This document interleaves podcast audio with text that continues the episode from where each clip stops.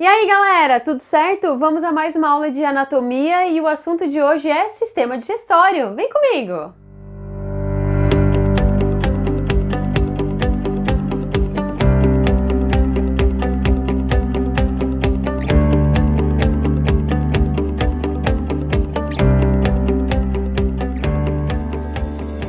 Pessoal, o sistema digestório ele tem quatro funções primordiais: a deglutição do alimento, a digestão desse alimento, a absorção dos nutrientes presentes nesse alimento e a excreção daquilo que não é aproveitado pelo nosso organismo. Olha a importância de cada um deles, né? A deglutição consiste apenas em a gente engolir o nosso alimento. A digestão consiste em pegar os nutrientes presentes nesse alimento, que na verdade são macromoléculas, e transformar elas em micromoléculas para que as nossas células possam absorver e aproveitar esse nutriente, ou seja, metabolizar esse nutriente. O que, que acontece? Hoje, o alimento que a gente se alimenta, as moléculas são grandes. Ah, por exemplo, eu vou me alimentar de um pão, né? Ah, o pão é cheio de amido. Amido é um baita de um carboidrato. É um carboidrato conhecido como um polissacarídeo. Ele é uma rede enorme de vários monossacarídeos, que são carboidratos pequenininhos. Vou dar um exemplo de carboidrato pequeno: glicose.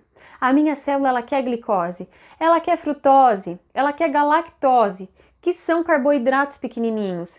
Então é por isso que eu preciso passar o meu alimento pelo processo de digestão, para que esse amido, que era um polissacarídeo, uma molécula grandona, se transforme em uma molécula bem pequenininha, um monossacarídeo, para que a minha célula possa então metabolizar. A mesma coisa, ah, eu comi uma carne, a, minha, a carne é rica em proteína. Sim, proteína é uma baita de uma molécula, ela é um polipeptídeo, ela é uma rede enorme de aminoácidos ligados por ligações peptídicas. Mas o que, que a minha célula quer? Ela quer o aminoácido, porque ela precisa aproveitar esse aminoácido para poder fazer novas proteínas, né? A mesma coisa são os triglicerídeos, né? Os lipídios, a gordura são moléculas grandes, mas a minha célula precisa dela bem pequenininha. Então, por isso o processo de digestão. A digestão, ela pode ser mecânica e química. O que é uma digestão mecânica? É quando eu não altero a fórmula molecular, eu não transformo as substâncias, eu não produzo novas substâncias. Então, assim, ó, se eu estou triturando o meu alimento, eu estou fazendo um processo de digestão mecânica amassando esse, esse alimento, empurrando por movimentos peristálticos esse alimento, eu estou fazendo uma digestão mecânica. A digestão química ela acontece quando eu já tenho quebra de fato de moléculas. Isso acontece por hidrólise, que é uma quebra de molécula com participação da água, ou então por processos enzimáticos, né? Utilizando uma enzima para fazer a quebra dessas moléculas. Quando a gente vai observar o sistema digestório, quero que vocês olhem esse desenho. Eu sei que não ficou dos melhores, eu sei que vocês sabem que eu faço coisa melhor, mas ele tá bem didático, dá pra gente entender bem. Então, olhem aqui pro meu moço, que tem aqui duas partes representando uma em azul, a outra em rosa. Em azul, eu, tô, eu coloquei tudo que é tubo digestório. O que é o tubo digestório, professora? É o lugar onde o alimento passa. O tubo digestório ele é composto por boca, faringe, esôfago, estômago, intestino delgado, intestino grosso, reto e ânus. É isso. E as glândulas anexas? As glândulas anexas, elas estão em rosinha. Elas representam estruturas que elas produzem substâncias necessárias para o processo de digestão, tá? Que substâncias? enzimas. Enzimas que vão participar dessa digestão química, que é a quebra de moléculas, tá? Vamos começar pelo caminho do alimento. Vamos ver o que, que acontece em cada local aí. Então, olha só, gente, no tubo digestório, eu tenho a boca, composta aí por dentes e língua, né? Que na sua maior parte faz digestão mecânica, mas na boca também tem glândulas salivares, a gente vai ver aqui quando estudar glândulas anexas, e aqui já começa a digestão química, por exemplo, de carboidrato, mas já vamos ver isso logo à frente. A faringe é um órgão que também tem no sistema respiratório e ela possui uma válvula chamada de epiglote que separa o ar do alimento. Então, beleza, degluti, né? Fiz a deglutição do alimento. Esse alimento foi para onde? No esôfago, né? Um tubo, né, composto ali de musculatura lisa que faz movimento peristáltico empurrando esse alimento até o estômago. Estômago é o liquidificador biológico, ele pega o bolo alimentar e ele transforma numa pasta química com o suco gástrico produzido por ele. O que, é esse suco gástrico? É uma composição de ácido clorídrico mais pepsina, que é uma enzima que consegue degradar proteína. Como que esse suco gástrico é formado? Quando eu começo o processo de digestão, quando eu faço a deglutição do meu alimento, no meu organismo já vai ser secretado na minha corrente sanguínea um hormônio chamado de gastrina. E a gastrina, ela vai estimular os movimentos peristálticos, tá? Que acontece aqui no estômago também, porque a partir do momento que eu degluti o alimento, vai ter movimento peristáltico até o final do processo da digestão e vai induzir a produção de suco gástrico, fazendo com que o pepsinogênio que está lá inativado se ative e se transforme em pepsina. Professora, por que, que essa pepsina não pode estar ativada já? Deus livre, né? O nosso estômago, ele também tem musculatura lisa? Ele é basicamente um composto proteico? Imagina a enzima ali, a pepsina, dando sopa e degradando todo o meu estômago. Não ia ser nada legal, né? Ácido clorídrico, por quê, professora? Por que, que vai ser jogado ácido clorídrico no nosso alimento? Porque o alimento que a gente come, ele não tem nenhuma bactéria? Ele não tem nenhuma toxina? Então, o ácido clorídrico, ele é uma medida protetiva, sabe? De acabar, de, de certa forma, uh, desintoxicar o nosso alimento, tá? Num primeiro momento. Matar as bactérias que podem nos, nos causar prejuízo. Então, olha só, o meu estômago, liquidificador biológico, transforma o meu alimento em uma pasta líquida, que eu chamo de quimo, né? E produz aí o suco gástrico, que é responsável por fazer esse processo aí. O que, que tem no suco gástrico? Ácido clorídrico, pepsina. O que, que a pepsina degrada? Proteína, né? Beleza, do estômago o alimento vai para o intestino delgado. O intestino delgado é dividido em três partes: duodeno, jejuno e íleo. A função do intestino delgado é absorver nutrientes. Só que no comecinho do intestino delgado ainda ocorre processo de digestão química. É o final da digestão química. O intestino delgado ele produz um suco chamado suco entérico, que tem enzimas ali que vão finalizar o processo de digestão, que vão pegar aquela molécula que ainda está um pouquinho grandinha e vai quebrá-la de vez, transformando ela numa micromolécula. Né? Então, o finalzinho da digestão acontece no início do intestino delgado. E aqui começa a absorção de nutrientes.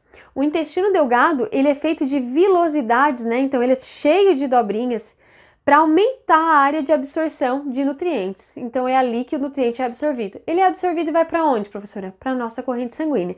Ele vai para nossa corrente sanguínea, só que antes de tomar conta do nosso corpo inteiro, ele dá uma voltinha lá no fígado para o fígado fazer a desintoxicação e aí sim ele vai para a circulação sistêmica. Uh, o intestino grosso ele é responsável pela formação do bolo fecal e ele vai fazer isso como? Absorvendo a água, transformando o quimo, a pasta líquida, em quilo, tá? Ou seja, em um quilo de cocô mesmo. Tô brincando. Em um bolo fecal. Gente, é tão interessante isso que a gente pensa assim: ai, olha só, quando eu tenho diarreia, o cocô é água, né? É água porque passou tão rápido pelo intestino grosso que não deu tempo de absorver essa água. E essa água é fundamental, né, para o nosso metabolismo, tanto que a desidratação vem à tona e a gente acaba tendo prejuízos por conta disso. Uh, outra coisa bem importante, ao final, né, as fezes ali vai passar pelo reto e vai ser eliminada ali pelo ânus. Beleza. Tem algumas coisas aqui que não fecha, né? Por exemplo, o alimento aqui saiu do estômago mega ácido, por que, que ele não queimou todo o intestino delgado? Professora, e as enzimas, assim, tu falou numa enzima que quebra proteína no estômago e uma que quebra carboidrato lá na saliva. Só elas já dão conta do recado? Então, é aí que entra, gente, as glândulas anexas, né? Então, na região bucal, eu tenho as glândulas salivares, a sublingual, a submandibular e as parótidas, e elas fazem uma enzima chamada de amilase salivar, ou também conhecida como pitialina, né, que degrada amido, que degrada carboidrato. Mas ela já não degrada todo o carboidrato ali, ela só começa a quebra desse carboidrato. Então eu vou precisar de enzimas mais lá na frente que continuem fazendo essa quebra de carboidrato. O fígado, gente, além de desintoxicar ah, o nosso sangue, né? Além de fazer essa desintoxicação do nosso sangue, ele produz essa substância aqui, a bile. A bile é uma substância que a gente chama de emulsificadora de gordura, porque ela faz uma primeira quebra da gordura para que depois as enzimas, como a lipase, que quebra lipídio, consiga quebrar por inteiro, tá? A vesícula biliar vai armazenar essa bile. Então, ó, o, o fígado produziu a bile, mandou para a vesícula biliar. Ela só armazena. Depois ela envia para o pâncreas. O pâncreas produz o suco pancreático. Professor, o que, que tem nesse suco pancreático? Bile, né? Tem bicarbonato de sódio, que é uma substância alcalina fundamental para quebrar a acidez do quimo que sai do estômago. O alimento que sai do estômago, ele é ácido, tanto que quando a gente vomita, né, é, queima tudo assim, ó, vem queimando o esôfago, vem queimando faringe, não é? E tem aquele gosto assim bem adstringente, bem característico de ácido, porque aquilo ali tá cheio de ácido clorídrico, né? Então, para que esse alimento ácido não vá queimando todo o intestino delgado, o suco pancreático dá um jeitinho de produzir aí uma substância alcalina, que é o bicarbonato de sódio, para jogar nessa substância ácida e neutralizar ela. Tá, então tem bile e tem bicarbonato de sódio. Só isso? Não, vai ter enzimas para continuar o processo de digestão. Lipase, quebra lipídio, amilase pancreática, que quebra amido, nuclease, que quebram nucleotídeos, vai ter tripsina, quimiotripsina, que quebram proteínas. Ah, então agora já quebrou de vez. Não, aí vai ter ainda o suco entérico que vai finalizar a quebra, que realmente vai pegar aquela macromolécula e terminar em micromolécula bem pequenininha. Todo o processo de digestão acontece também, né, pela regulação hormonal. Então, olha só, quando o alimento chega no estômago, nosso corpo secreta nas na, nos vasos sanguíneos um hormônio chamado de gastrina para aumentar o movimento peristáltico né, e para induzir a produção de suco gástrico. Ah, o alimento chegou no duodeno. Quem é que vai mandar o pâncreas né, jogar o suco pancreático naquilo ali? Um hormônio chamado de secretina. Tá, professora, quem é que vai agora inibir o ácido clorídrico daqui? A gente vai ter um outro hormônio, a enterogastrina, né? Então a gente tem vários hormônios aí que regulam o processo digestivo, né? Que são fundamentais. Então, olha só, vamos simular aqui. Ah, peguei agora um sanduba de pão com presunto. Vamos simular como que vai ocorrer todo o processo. Coloquei na boca. Na boca já começou a digestão química de quem? Do pão, que tem carboidrato, mas não do presunto. Do presunto começou só a digestão mecânica. Então, mastiguei, mastiguei, mastiguei, mastiguei, né? As salivas produziram bastante amilase salivar, né? E foram ali degradando o amido. Engoli.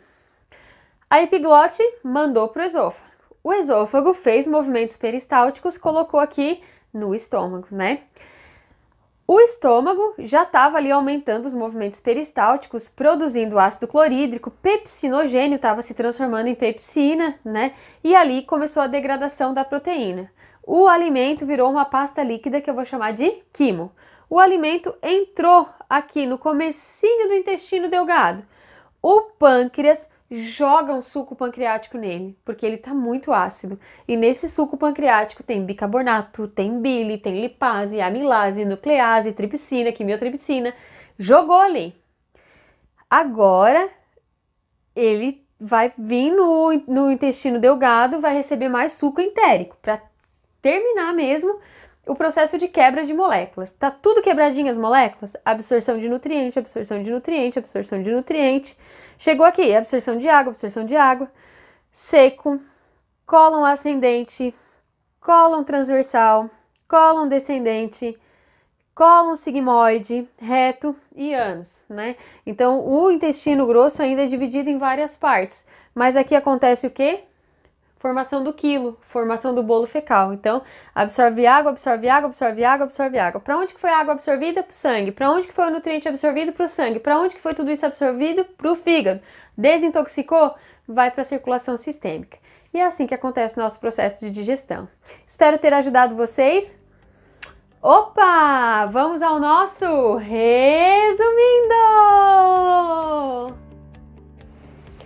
Então, galera, pegue a sua caneta e o seu caderno e vamos ao nosso esquemão de estudo sobre o sistema digestório, sistema da nossa anatomia humana responsável pelo nosso processo de digestão.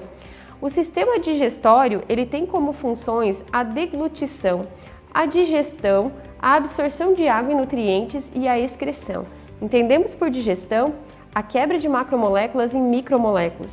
O sistema digestório, quanto à sua anatomia, está dividido em duas partes: o tubo digestório, que é o caminho do alimento, e as glândulas anexas, produtoras de enzimas digestivas.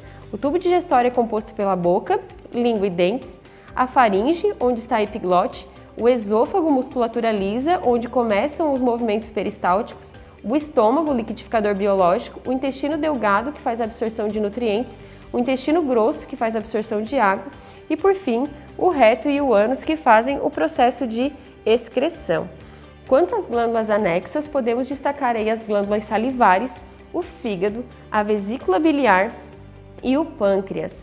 Sobre o pH de cada estrutura e o processo de digestão, podemos analisar no esquema abaixo, onde começamos primeiro desenhando o tubo digestivo, né? Boca, faringe, esôfago, estômago, intestino delgado, intestino grosso. E depois colocando aí as glândulas anexas, fígado, pâncreas, vesícula biliar e glândulas salivares.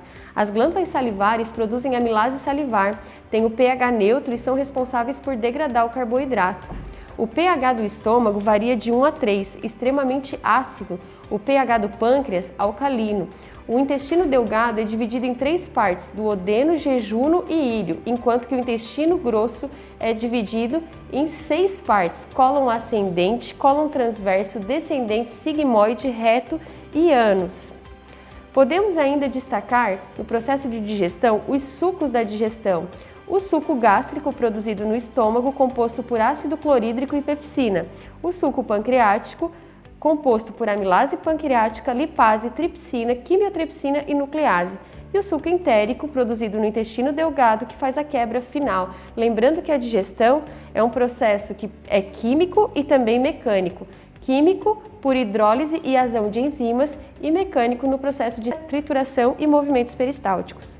Galera, agora que você já está craque, vamos exercitar e até a próxima aula. Um beijo no coração.